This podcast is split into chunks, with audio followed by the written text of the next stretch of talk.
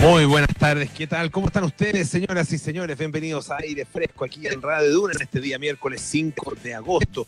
Estamos aquí en eh, Santiago, en el 89.7, en Valparaíso nos escuchan en el 104.1, en Concepción en el 90.1 y en Puerto Montt y también en los alrededores, por supuesto, en Puerto Varas, en las cercanías, en el 99.7. Además, nos pueden escuchar en el canal 65 de BTR, pueden utilizar nuestra aplicación Radio Duna para su smartphone o entrar a duna.cl a las 24 horas del día con noticias actualizadas, con nuestros programas, nuestra música y también nuestros podcasts. Ahí en duna.cl están también en Apple Podcasts, en Spotify y las principales plataformas de podcast. Vamos a conversar eh, esta tarde, les cuento inmediatamente, acerca de dos temas bien, eh, bien interesantes. Uno tiene que ver con la educación y, particularmente con el aprendizaje remoto. Se realizó eh, hace muy poquito una radiografía del aprendizaje remoto en nuestro país, a propósito, evidentemente, de la pandemia del COVID-19. ¿Qué ha pasado con el sistema educativo? ¿Qué ha pasado con el aprendizaje?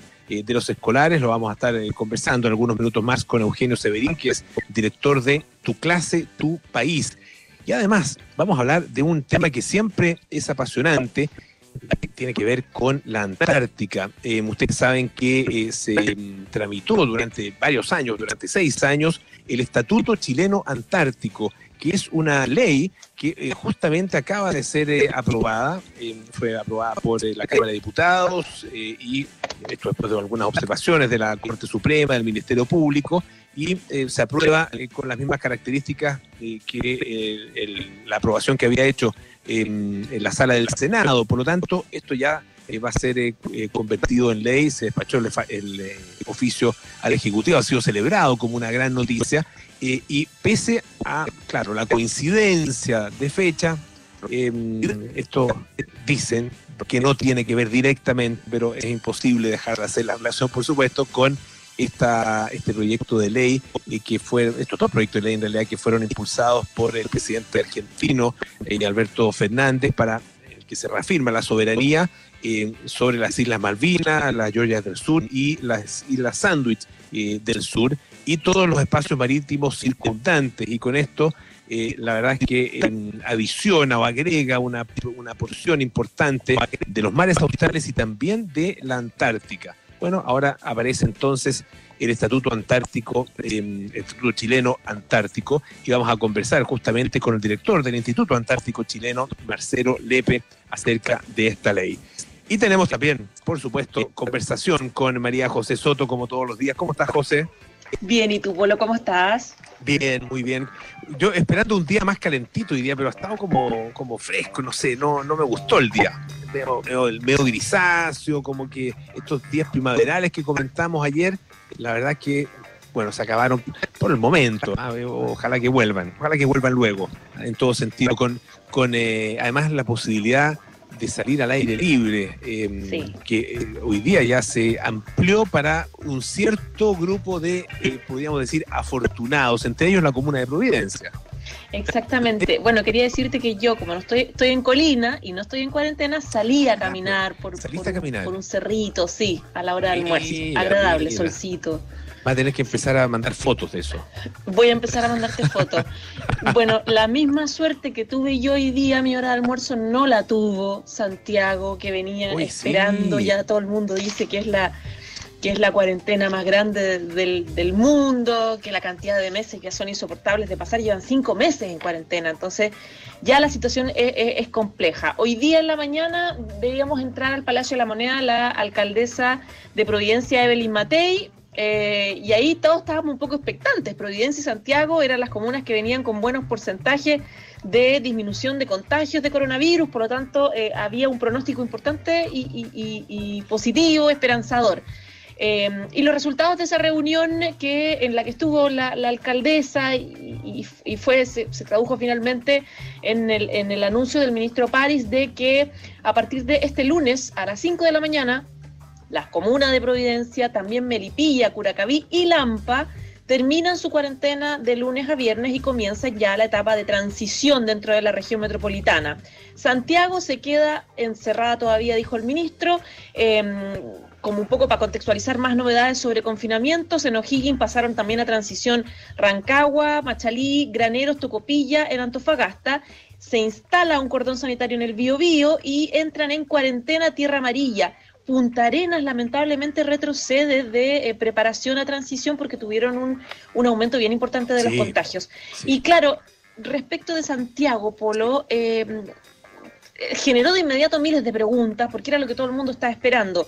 ¿Y qué explicación dio el ministro? Que nos dejó conforme a mucha gente. Dijo que si el comercio ambulante tiene un mejor control, si la atención del público en lugares como bancos, empresas de telecomunicaciones, permite que la gente identifique claramente dónde tiene que pararse, y mantenga la distancia. Si se usa mascarilla, obviamente vamos a avanzar en Santiago, un poco planteando que tienen que ser las compañías, tienen que ser el municipio el que, el que se movilice para poder generar este cambio. Y reclamó de inmediato el ministro, perdón, no el ministro, el alcalde de Santiago, eh, Alessandri, que dijo, bueno, que el ministro decía que Santiago todavía no está preparado, pero nosotros pedimos colaboración porque eh, yo no me puedo hacer cargo, decía él, de las AFP, del banco, del registro pues. civil, que tienen unas filas evidentemente enorme. Entonces, el problema es, bien importante, por en Santiago. Sí, claro, porque hemos visto eh, filas gigantescas, en, bueno, en las AFP en algunos de los locales que se han instalado para la atención de la FPA, empresa que ahí, curiosamente, con una tremenda capacidad de atención, las filas han sido menores. En el registro civil, como tú decías, por el, tema de la clave única, por ejemplo, eh, y, también en otros, en algunos otros organismos, de aquí hacia atrás, digamos. esto, esto en, la, en la FC anteriormente, en otra serie de, organismos públicos o privados que eh, han sido los los administradores de los distintos beneficios que se han entregado. Entonces, eh, la verdad que eh, la queja del alcalde de Santiago tiene, tiene bastante razón. Em, hay una cosa, además, eh, una expresión que utiliza el ministro que yo personalmente creo que él debiera estudiar nuevamente, ¿ah? que es cuando él habla de se han portado bien o se han portado mal. ¿Ah? no sé si, se te, ha, fijado que utiliza esa, esa expresión. sí no sé, a mí me, da una sensación, lo encuentro un poquito infantilizador. de hecho, felicita, felicita a los que se portan, bien, pero lo hace yo creo que como una cercanía para generar como una buena onda para la gente. Hay que recordar que él es pediatra. ¿ah? Y los pediatras tienen esa, efectivamente, esa, forma. Están acostumbrados a tratar a niños, ¿no es cierto? A, niños y a sus mamitas. Entonces, claro, puede ser que utilicen ese lenguaje. Pero, claro, cuando cuando se están eh, refiriendo a, la ciudadanía en, general y sobre todo con algo que, finalmente está afectando de manera muy, eh, muy aguda la vida de las personas. Eh, claro, uno esperaría que no, no, dependiera de si uno se porta bien o se porta mal el castigo o el premio que recibe, sino que en el fondo una, una argumentación más rigurosa desde el punto de vista de los, de los datos de respaldo al que, se entregan. Pero bueno, eh, yo entiendo que eh, el pediatra, el ministro París, y a lo mejor eh, se le quedó pegado, digamos, en su año de ejercicio en ese sentido. Independiente, claro, de las explicaciones que plantea el ministro París, yo creo que hay que detenerse un poquito a mencionar Santiago, porque, por ejemplo, la tasa de contagios por cada 100.000 habitantes era baja ya de manera sostenida. Incluso la tasa de contagios es menor que la de Providencia, porque Providencia tiene 47,3 casos eh, por cada 100.000, eh, o sea, Santiago tiene 47,3 y Providencia 58,3 por cada eh, 100.000 habitantes. Entonces, claro, hay que pensar en los puntos complicados que tiene Santiago, que por eso es tan emblemático Primero, que vive medio millón de personas y evidentemente si tienes a 500 mil personas que van a empezar a trasladarse de pronto a sus trabajos, a Vitacura, Las Condas, Barnechea, etcétera, etcétera, o sea, tienes un despliegue bien importante y también la población flotante que ya sabemos que es de más de 2 millones de personas, eso siempre ha sido más o menos el registro que se hace. Entonces, eh, es una de las razones por la que el Ministerio de Cuidado, porque soltar Santiago no es cualquier cosa desde el punto de vista de la gente que se va a trasladar de un minuto a otro. Es verdad, me tocó estar hoy día, eh, José, justamente en distintos lugares. Recorrí un buen pedazo de la comuna de Santiago, hacia el sector de, sur, eh, desde la Alameda, digamos, hacia, hacia el sur, hasta el sector de la Avenida Mata, un poquitito más allá. Em, y eh, claro, hay harto movimiento de vehículos, más del que uno esperaría, pero es bien impresionante pasar por zonas, que sé yo, como San Diego, por ejemplo, ah, con todos los 99% de los locales cerrados, de repente alguna farmacia, algún local de comida, em, etcétera, de, digamos de, venta de, almacenes, etcétera, eh, ferreterías que pueden efectivamente eh, funcionar, pero todo el resto ah, de los locales eh, en esas en esas zonas, además que tienen zonas especializadas, ¿no es cierto? En las bicicletas, están los muebles, están el calzado ah, y otra serie de, sectores eh, y es ciudad fantasma, eh, con, gente que circula eh, también, tal vez más de lo que uno esperaría, pero comparado con lo que es una ciudad en términos normales, y hay que recordar que ellos llevan mucho tiempo. Y de hecho, me escribía una, una amiga, hasta como decías tú, debe ser una de las cuarentenas más largas, no solo de es la Más, es más larga que Wuhan, que Argentina, que Perú. Mira, claro, claro. esta amiga que me decía, yo estoy en cuarentena desde el 26, estamos, o sea, desde el 26 de marzo que estoy aquí en mi departamento, me dice. Ah, estamos a 5 de agosto. Ah, entonces ella dice, bono para los de Santiago Centro, ah, o que se anden algo para tomar, por último. es, la, queja que, tiene, claro. Y sabes, por lo que, lo que dice un poco la gente, em, o los expertos, un poco que la extensión de esta cuarentena va a terminar en que, en que la gente va a dejar de, de, pescarla, va a dejar de tomarla en cuenta porque además vas a ver que tus vecinos están haciendo vidas normales y va a ser más difícil de fiscalizar el cumplimiento cuando tienes a todos afuera. En todo caso, en esta este recorrido que hice yo, me tocó ver harta fiscalización, ¿ah? por lo menos en, eh, desde Avenida Marta, más o menos, hasta Providencia. Eh, eh, había tres puntos de fiscalización por parte de carabineros en distintos, en distintos sectores. Así que em, la verdad es que eh, si, uno, si uno se aventura a em, salir, ¿no es cierto?, a tratar de hacer algo de vida normal en las comunas que sigue, por lo menos en la comuna de Santiago que sigue en cuarentena, eh, lo puede llegar a pasar bastante mal. Te amo, José. Un beso grande, que estés muy bien. Un beso, chao. Oye, hay eh, varias cosas que, que es interesante mencionar. Em, uno tiene que ver con eh, un, a ver, es, una historia, y, no sé, no sé cómo la van a tomar, pero tiene que ver con un, eh, insecto, ah, eh, un pequeño insecto que tiene una capacidad increíble. Es un insecto que es alimento, uno de los alimentos preferidos de las ranas. ¿ah? Esto tiene que ver con eh, eh, una investigación a que se hicieron eh, científicos japoneses, científicos de la Universidad de Kobe. bueno, el tema es que ellos em, determinaron el procedimiento, el método a través del cual este insecto logra ser tragado por el por el em, por la rana, ¿no es cierto? Y, posteriormente expulsada por la rana y al, a, este insecto, una especie de escarabajo, chiquitito, bien chiquitito, no le pasa absolutamente nada. Ah, eh, dice que una vez comido este, esta especie, una vez que se lo tragan, digamos, puede atravesar el estómago y los intestinos para salir por el recto del anfibio de manera segura y en perfecta o en muy buena forma. A lo mejor no perfecta forma, porque alguno, algo le pasará, digamos, al interior, pero, pero sale en buena forma y puede seguir con sus, entre comillas, actividades eh, normales. Em, esta estrategia de supervivencia, em, de este escarabajo, que es chiquitito, ¿eh? no mide más de, más de 5 milímetros de largo, eh, durante este viaje que hace por el tracto digestivo, Em, aparentemente consiste en utilizar sus patas y con eso estimula los intestinos del depredador, eh, acelerando el proceso de expulsión o de excreción. Em, dice eh, el profesor eh, Shinji Sugiura, que es profesor asociado de ecología de la Universidad de Kobe, Em, dice que es posible que los escarabajos acuáticos hayan, este, esta especie de escarabajo acuático, haya desarrollado esta capacidad de sobrevivir en un ambiente donde las ranas los cazan fácilmente. Y bueno, gracias a esto, logra entonces eh, una supervivencia muchísimo mayor a, eh, lo que, a lo que en general eh, tienen otro tipo de insectos. Me dicen que estamos un poco inestables, inestables con la conexión, así que vamos a ir a un poquito de música y vamos a retomar esta conexión y a la vuelta tenemos entrevista con el director del Instituto Atlántico chileno, Marcelo Lepe. Este es Stevie Wonder con Sir Duke.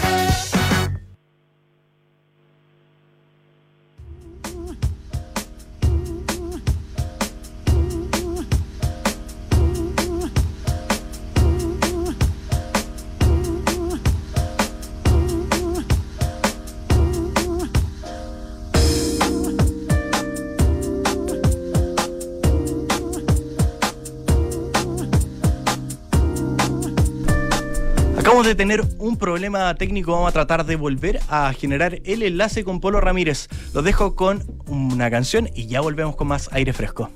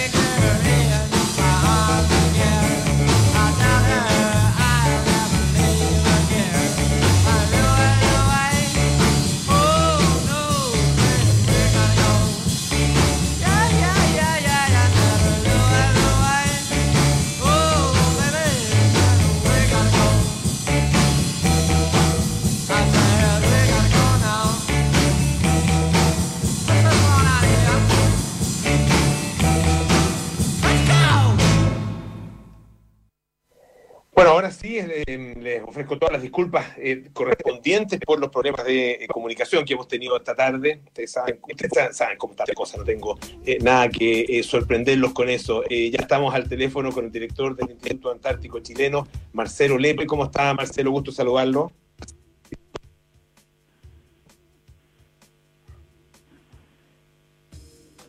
Sí, no sé si Marcelo me está escuchando. Sí, Sí, Marcelo, ahí sí. Ah, sí, ahí, ahí, ya lo tenemos. ¿Cómo está Marcelo? Gusto saludarlo. Eh, sí, estamos con eh, algunas, algunos problemas, como le decía, de, comunicación, pero eh, la idea es conversar eh, sobre este, este proyecto de ley que finalmente fue aprobado después de harto tiempo, em, conocido como una ley blanca, ¿no es cierto? El Estatuto Chileno Antártico.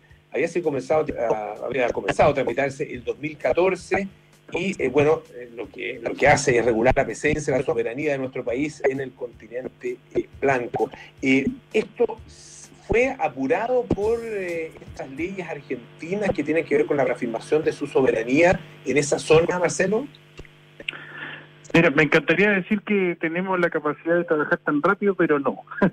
Esto es algo que se viene trabajando desde, tú lo dices bien, desde el año 2014 y ha transitado varios caminos eh, pero fundamentalmente desde que se hace cargo eh, Camilo Sangüesa de la Dirección de Antártica en la Cancillería, eh, tomó un nuevo impulso y, yo lo he, visto progresar mucho de los últimos, literalmente los últimos dos años. Así que es pretérito antes del, del, tema con Argentina. ¿Y en qué consiste esta ley y, y, qué es lo que implica en términos de presencia de nuestro país en el continente blanco? Bueno, esto es realmente un avance muy importante y literalmente uno de los avances más importantes que hemos tenido en los últimos 60 años, porque lo que hace esta ley eh, es mirar nuevamente la relación que Chile tiene con Antártica a, la luz de, obviamente, en el siglo XXI, eh, con un marco legal que se había diversificado y ampliado mucho y, el número de instituciones involucradas en aspectos de, administración política de Antártica, eh, obviamente habían, habían crecido en el tiempo. Entonces, lo que hace esta ley es tomar, uniformar, modernizar eh, todo este cuerpo legal y colocarlo de una manera bastante más robusta eh, con el fin justamente de garantizar que nuestros eh, nuestros derechos soberanos se mantengan incólumes. Ahora, claro, hay que recordar que soberanía propiamente tal sobre la Antártica no, no la tiene nadie, ¿no es cierto? Ni, Chile ni ningún otro país. No, la, la, la corrección que tengo que hacerte es que efectivamente las soberanía, las declaraciones soberanas, las delimitaciones eh, de territorio nacional en la Antártica quedaron congelados con el Tratado Antártico, del cual somos signatarios originales y también bastante respetuosos. Desde ahí en adelante ningún otro país puede hacer nuevas reclamaciones en territorio antártico ni modificar lo que estaba eh, desde el origen del Tratado Antártico. Y como el Tratado Antártico tiene un carácter definido, también eh, obviamente todavía lo miramos en el horizonte bastante lejano la posibilidad de que haya eh, nuevas modificaciones a, estos reclamos. Eh, Marcelo, eh, desde, desde, un punto de vista bien, bien práctico y concreto, ¿qué, ¿qué, implica tanto lo, realizado por Argentina en estas últimas semanas con estos proyectos de ley a donde reafirman su propia soberanía en, en, sectores cercanos a la Antártica, ¿no es cierto? Ah, y, y, y también este estatuto antártico chileno. ¿Qué, implicancias prácticas tiene? Bueno, yo no conozco bien el cuerpo legal argentino, así que en realidad no, te podría decir mucho. Lo que sí te puedo decir es lo que lo que sustenta este cuerpo legal y qué significa para nosotros, para el Instituto Antártico Chileno, que es la, la, entidad nacional que está enfocada justamente en la ciencia que Chile hace en la Antártica. Hoy día más de 120 proyectos científicos en la Antártica que intentan eh, volver a ligar algo que fue muy importante en su momento, y es que el futuro, el desarrollo de Chile está probablemente ligado en el futuro cercano al desarrollo del continente antártico, al carácter de, territorio consignado a la paz y a la ciencia. Y este estatuto lo que hace es justamente sistematizar, modernizar y eh, colocar nuevos autores. Por ejemplo, cuando se escribió el estatuto original no existía el Ministerio de Ciencia y Tecnología eh, hoy día existe un Ministerio de Ciencia y Tecnología que, si bien es cierto, eh, la, responsabilidad principal de, la actividad científica antártica sigue recayendo en el INACH, es un actor relevante que y además cofinancista de, de, los proyectos que hoy día Chile hace en la Antártica. Las líneas de concursos de proyectos que hace Chile en la Antártica, una parte importante también está financiada por el Ministerio de Ciencia y Tecnología. Por lo tanto, lo que hace es coordinar mejor esos esfuerzos integra también, por ejemplo, la voluntad expresa de la, de la, de las autoridades y de, y de los magallánicos en general de estar presentes dentro de este cuerpo legal. Y eh, se les reconoce a través justamente de, de las autoridades del gobierno regional una participación, por ejemplo, en el Comité de Política Antártica. Eh, así que recoge eh, una, una larga tradición eh, y también aspectos constitucionarios, ¿no es cierto?, de costumbre en, en el tema antártico, y regula otros aspectos que no estaban bien regulados, por ejemplo, el tema de las sanciones por comportamiento ambiental impropio en la Antártica, eh, eh, eso también queda regulado dentro de este marco legal. Estamos conversando con Marcelo Lepe, que es director del Instituto Antártico Chileno. Eh, a propósito de los de estos proyectos de investigación, cuéntanos un poco cómo, cómo son los, los los eh, procesos para poder llevar adelante estos proyectos, eh, quiénes son los que están eh, detrás de ellos, porque claro, allá en, Magallanes, obviamente, que donde estás tú, hay, hay una, una, cercanía con el tema que es muchísimo mayor a, la, a la acá de Santiago, a pesar que es un tema de interés sin duda nacional. Eh, un poco de, de, algunos de estos proyectos y sobre todo quiénes son los que participan y cuáles son los, los procesos a través de los cuales se, se llevan a cabo. Mira, qué, qué, bueno que haces esa pregunta, porque es una pregunta central. Hoy día hay cerca de 350 investigadores nacionales de más de 30 instituciones de investigación científica y tecnológica del país que están vinculados al Programa Nacional de Ciencia Antártica. El Programa Nacional de Ciencia Antártica recoge todos los proyectos que han concursado por recursos en el sistema nacional y que reciben apoyo y soporte logístico del NACH para ir a la Antártica y contestar sus preguntas de investigación. Eh, por lo tanto, eh, tiene cobertura nacional, eh, puede postular cualquier investigador, ya sea a los fondos que tiene de concurso el, el INACH o bien las que tiene el Ministerio de Ciencia y Tecnología.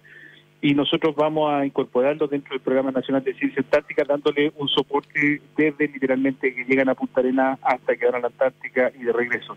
Eso incluye aspectos muy, muy poco conocidos, como por ejemplo la instalación de campamentos, los equipamientos de laboratorio, embarcaciones, los traslados en avión o en, buque, todo eso es coordinado por nuestro instituto. Y entonces, hoy día estamos abocados eh, a varias líneas de investigación, dentro de las cuales la más importante hoy en día, eh, y además porque la, la, la realidad está superando la ficción, es cambio climático, el efecto que está teniendo el cambio climático en la península antártica, uno de los lugares que más rápidamente está cambiando en el mundo, y esos efectos en, en, la zona central de Chile. Y eh, hoy, día estamos viviendo, o vivimos hace algunas semanas, uno de los efectos más dramáticos, la instalación de un anticiclón en el noroeste de la península antártica, ¿no es cierto?, produjo estos ríos, eh, lo llamaron estos ríos atmosféricos, ¿no es cierto?, que eh, desencadenaron precipitaciones después de literalmente 10 años de sequía en la zona central de Chile.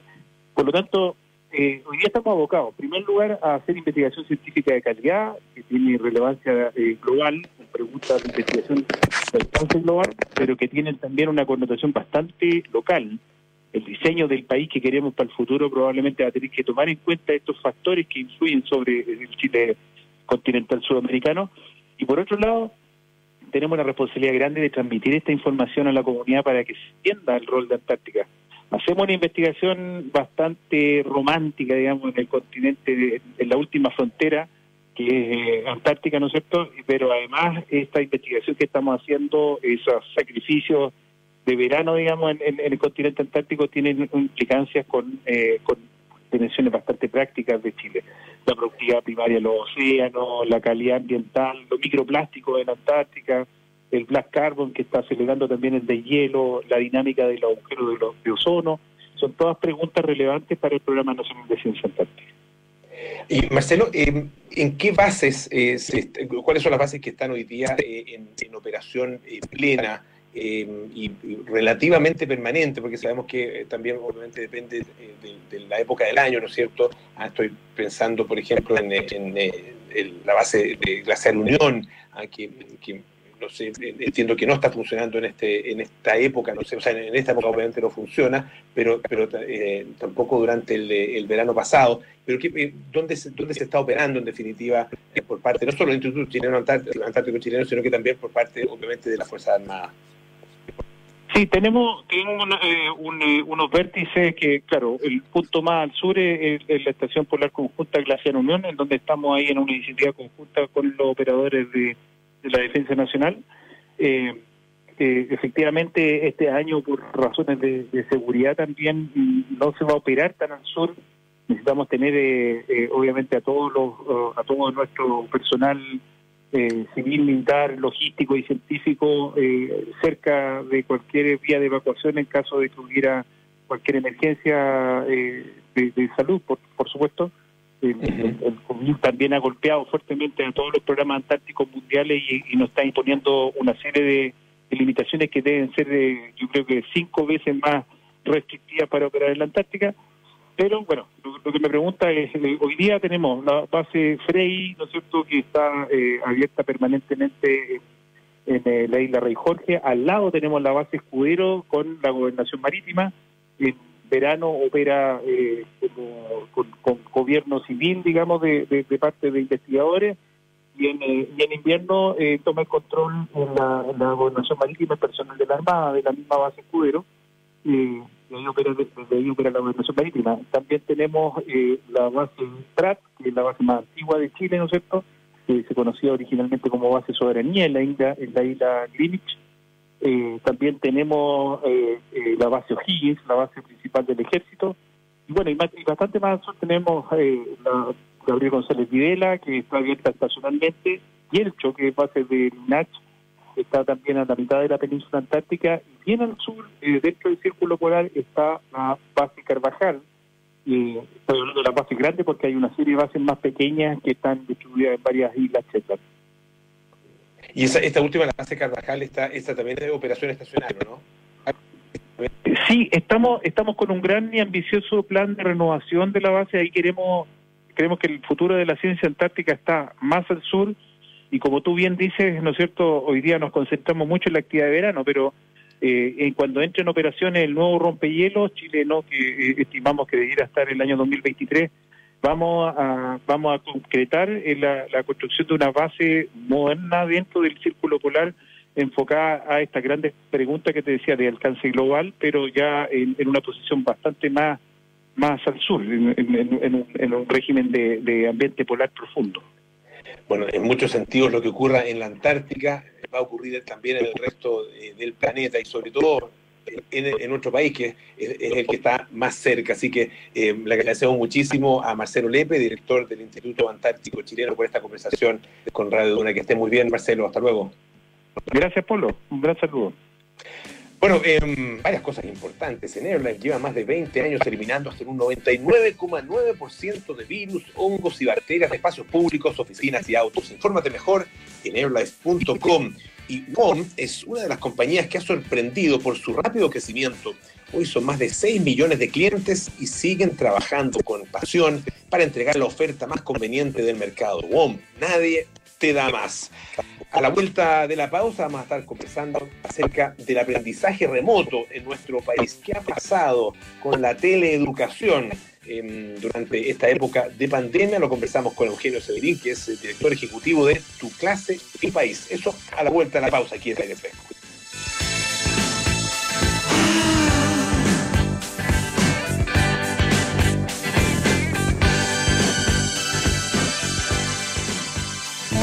Si quieres vivir en la dehesa, en Inmobiliaria Fundamenta tenemos el proyecto perfecto con entrega inmediata.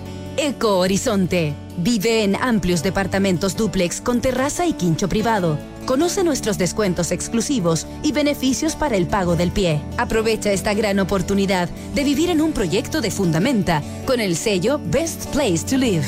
Conoce más de nuestros proyectos en fundamenta.cl. Tu felicidad, nuestro compromiso. En AirLife llevamos más de 20 años eliminando hasta en un 99,9% de virus, hongos y bacterias de espacios públicos, oficinas y autos, bajando así la tasa de contagios en las personas. Hoy, prevenir es más importante que nunca. Quédate en tu casa si es posible, evita el contacto con personas y lava bien tus manos. En AirLife seguiremos trabajando por eliminar los distintos tipos de virus, hongos y bacterias. Infórmate mejor en airlife.com.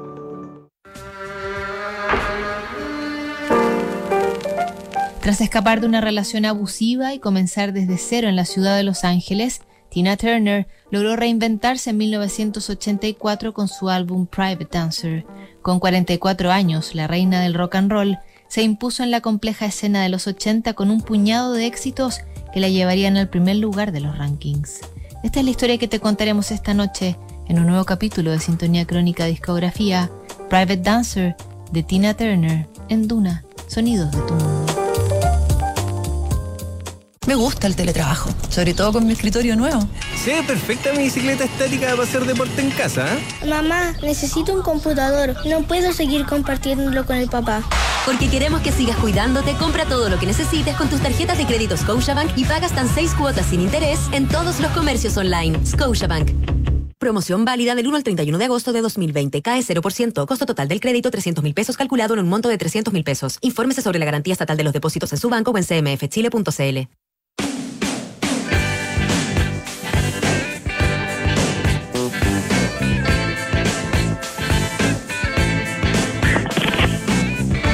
de vuelta aquí en eh.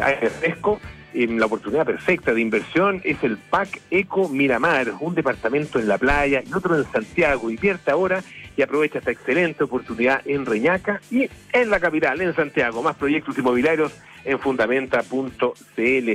Porque saben que la conectividad hoy lo es todo en estos momentos en que además nos estamos quedando en casa. Bueno, en WOM quieren que todos tengan acceso a los mejores planes a precios justos volveremos a ser libres. nadie te da más. Em, a ver, eh, no les había terminado de em, contar la historia que les estaba contando acerca de este escarabajo que pasa a través de la, de la ranita, ¿no es cierto? La voy a quedar debiendo porque ya estamos al aire con eh, nuestro eh, invitado, nuestro segundo invitado de esta tarde. Él es director ejecutivo de em, Tu Clase, Tu País y consultor internacional de UNESCO y del Banco Internacional de Desarrollo. Eugenio Severino está con nosotros esta tarde. ¿Cómo estás, Eugenio? Bienvenido. Hola, Polo, buenas tardes. Muchas gracias por invitarme. ¿Me escuchas bien tú, no es cierto? Nosotros te estamos escuchando perfecto. Ah, excelente. Eh, bueno, ustedes realizaron eh, un, eh, un estudio con, la verdad, que una participación muy amplia de 6.000 profesores en todo el país, 6.000 docentes, Em, en relación con el impacto que la pandemia del COVID-19 ha tenido en el sistema educativo y particularmente en el aprendizaje eh, de los escolares. Em, esta es una realidad que la verdad que nos pilló a todos de, muy de sorpresa y que algunos han sabido adoptar y acoger bastante mejor que otros casos, ¿no es cierto? ¿Cómo podrías tú describir eh, en, términos generales el resultado de esta radiografía del aprendizaje remoto en Chile? Mire, nosotros encontramos varias cosas interesantes. La primera eh, es que, por supuesto, como tú dices, nadie estaba preparado. Fíjate que el 87% de los profesores encuestados decía que antes de la pandemia no tenían ninguna experiencia previa en el uso de plataformas de aprendizaje virtual. Eh, es decir, la muy gran mayoría de ellos no tenía experiencia y creo que es una señal muy importante porque eh, tenemos que hacernos cargo de cómo ayudamos, acompañamos y apoyamos a los profesores para que puedan eh, hacerse cargo de este contexto. Pero lo que, fíjate, lo que más me, llamó la atención de la encuesta es el optimismo de los profesores. Una de las preguntas que nosotros le hicimos es si ellos creían que este año, respecto del aprendizaje, iba a ser un año completamente perdido, un año en que se, iba a aprender menos, pero igual iba a ser significativo, un año en que se a aprender igual o un año en que se a aprender pero diferente. Y solo el 6% de los profesores creían que este era un año perdido. Yo creo que eso es una súper señal para este país de profesores que están comprometidos y entusiasmados con, a pesar de un contexto tan difícil como el que tú señalabas, eh, sus estudiantes mantengan la continuidad de su proceso de aprendizaje y eso es una muy buena noticia respecto a los profesores que tenemos. Ahora, eh, esta mm, no, no, no, la, no la visión eh, eh, necesariamente, sino que la experiencia que han tenido los profesores y sus alumnos está distribuida de la manera desigual como uno se imagina, digamos, que podría ser una, una hipótesis, ¿no es cierto?, previa antes de un estudio de este tipo. Sí, lamentablemente, bueno, nosotros sabemos que vivimos en un país bien desigual, en un continente bien desigual también, y efectivamente, si nosotros, hay dos preguntas interesantes. Hay una en que le preguntamos a los profesores si ellos creían que sus estudiantes tenían las condiciones apropiadas para la educación remota, es decir, si tenían dispositivo, conectividad y un espacio en su casa para poder trabajar. Y por supuesto, eh, cerca, un poco más de la mitad de los, de los profesores creían que los estudiantes sí tenían esas condiciones, pero eso no lo desagrega por la forma más natural que tenemos el sistema educativo, ¿no? que es colegios particulares pagados, el 100% tenía las condiciones, en colegios particulares subvencionados cerca del 70% y en los colegios municipales menos de la mitad. Eh, entonces ahí hay una señal bien clara de la desigualdad en este país. Y la segunda es que les preguntamos a los profesores cómo estaban ellos haciendo estas clases remotas y en los colegios particulares pagados, la gran mayoría está usando plataformas de aprendizaje ricas, sofisticadas, con muchas opciones, la mayoría de los colegios particulares sancionados estaban usando plataformas gratuitas de, aprendizaje y la mayoría de los colegios municipales estaban usando redes sociales, WhatsApp, Facebook, etcétera.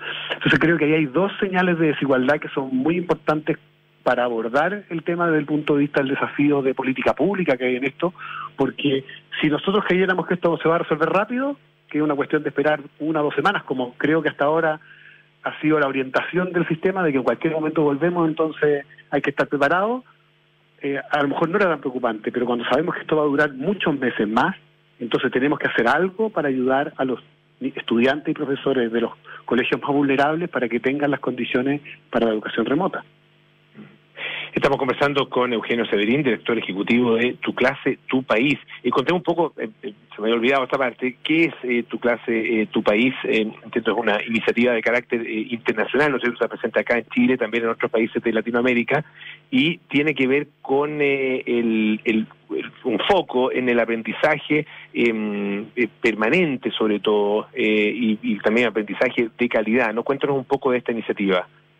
Sí, Tu Clase Tu País es una organización que existe hace ocho años y dedicada justamente a la eh, en general a, la, ayudar a la educación y al desarrollo de la calidad de la educación, pero bien en particular dedicado a hacerlo a través del apoyo a los docentes y a su formación. Y hemos trabajado ya en siete países, en Chile, Argentina, Uruguay, Brasil, República Dominicana, Venezuela y Colombia, apoyando cerca de 250.000 profesores en estos ocho años. Eh, de acuerdo con esta experiencia que está teniendo el sistema escolar chileno, eh, eh, para hacerla, a ver, efectiva y hacerla permanente en, en, la medida en que obviamente este virus u otros nos sigan acompañando y, este, este esta metodología de, trabajo remoto o, de, o de aprendizaje remoto tenga que permanecer. ¿Dónde deberá estar el foco del Estado? en términos de sus políticas públicas y sus inversiones? Bueno, yo creo que tenemos que imaginar esto, me parece a mí, en dos etapas. Uno, en esa etapa de vida que vamos a tener en los próximos meses con coronavirus entre nosotros, que probablemente sabemos por el progreso que están teniendo el desarrollo de las vacunas, que va a ser probablemente hasta mediados del próximo año o a fin del próximo año, son varios meses, y ahí lo que tenemos que asegurar es que como vamos a seguir con eh, al menos intermitencia, pero muy probablemente con la mayor parte del tiempo en clase remota, lo que tiene que hacer el país es asegurarse que no hay ningún niño ni profesor que no va a contar con las condiciones para trabajar en educación remota.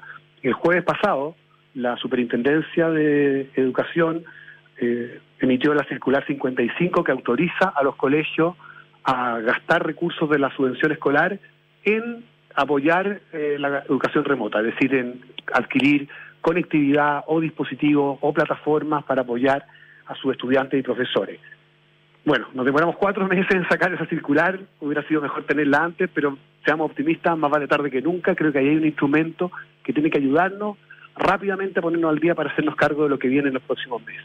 Y después de eso, lo que tenemos que preguntarnos es a qué educación vamos a volver, que probablemente también va a ser distinta, como tú dices, creo que algo tenemos que aprender de este periodo, vivimos en un sistema escolar que ya estaba cuestionado respecto de su calidad, respecto de sus resultados, y creo que también tenemos en este periodo una oportunidad para repensar cuál es ese sistema educativo al que queremos volver, en el que probablemente las tecnologías van a seguir jugando un rol muy importante para apoyar a los profesores. Claro, las tecnologías además eh, tienen eh, la capacidad eh, de, una vez que se obtiene el acceso, que, eh, y, el acceso en general, en términos, eh, en, términos globales, va facilitándose en la medida que va pasando el tiempo, porque se va haciendo efectivamente más, más barato, ¿no es cierto?, ese, acceso, pero permiten de alguna manera saltarse ciertos pasos y, y, y, generar condiciones de mayor equidad eh, justamente gracias al acceso a la, tecnología. Es una especie de, catalizador, ¿no es cierto?, de, desarrollo en algunos casos y también puede ser un catalizador de, de, la, de, la, de, una mayor equidad. Eh, hay conciencia de un poco de esa mirada eh, en, el mundo, sobre todo en el, en el mundo de la autoridad, de la, de la, del diseño de las políticas públicas en educación. Eh, aprovechar en definitiva este momento y esta este desafío eh, para em, hacer una, una, mejoría sustancial en nuestro sistema educativo? Mira, yo, espero que sí. Chile fue pionero en el tema de introducción a tecnología en educación hace 30 años con el proyecto Enlace y después de eso durante muchos años fuimos muy pioneros en América Latina, pues perdimos ese impulso y creo que lo que está haciendo la pandemia es recordarnos que vivimos en un mundo muy distinto, donde las tecnologías están omnipresentes, como tú dices, las tecnologías por sí solas nunca resuelven ningún problema, pero son catalizadoras de soluciones más democráticas, más accesibles, y creo que tenemos una oportunidad en educación de, hacer ese cambio de largo plazo. Por supuesto, en el corto plazo, lo central es cuidar el bienestar de los estudiantes, la salud de los profesores, y creo que y, y, en ese sentido también las tecnologías juegan un rol muy importante en la medida en que también seamos capaces de asegurar que van a estar disponibles para todos.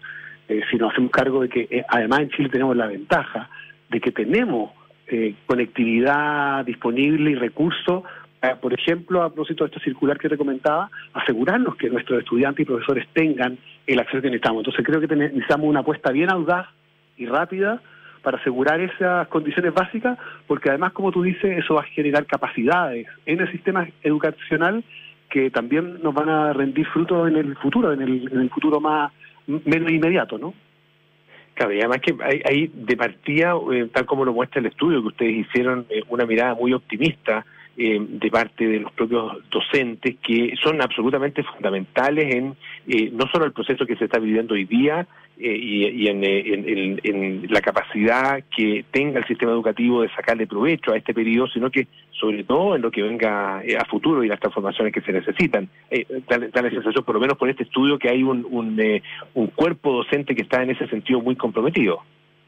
Así, yo creo que hay que sacarse el sombrero delante de los profesores. Siempre destacamos, y con toda justicia, el esfuerzo que están haciendo el personal de la salud, el personal sanitario, el personal de las cadenas de alimentos, y, y no siempre ponemos ahí en ese mismo eh, lugar el trabajo que están haciendo los profesores. Tenemos que darnos cuenta que los profesores de un día para otro tuvieron que cambiar completamente su forma de trabajo, todas sus planificaciones, guardarla en el cajón y, trabajar de otra manera, con otro objetivo, con ajustes del currículum, con otras metodologías, y lo hicieron en tiempo récord. Y hoy día, si podemos decir que Chile, a diferencia de muchos otros países, hay que recordar que la UNESCO acaba de decir ayer que mil millones de estudiantes en Chile, en el mundo, están sin acceso a educación.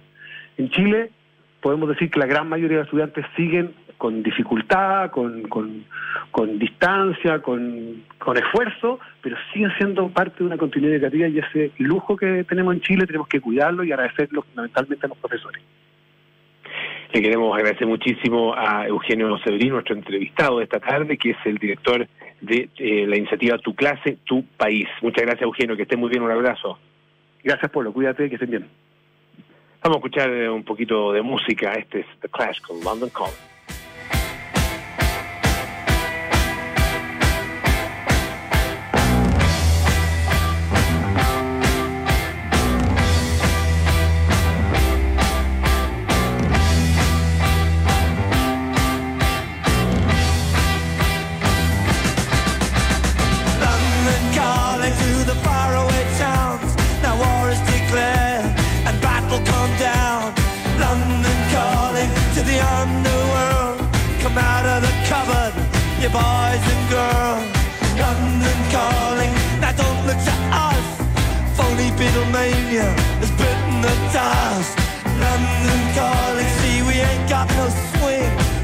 For the rain and the truncheon thing.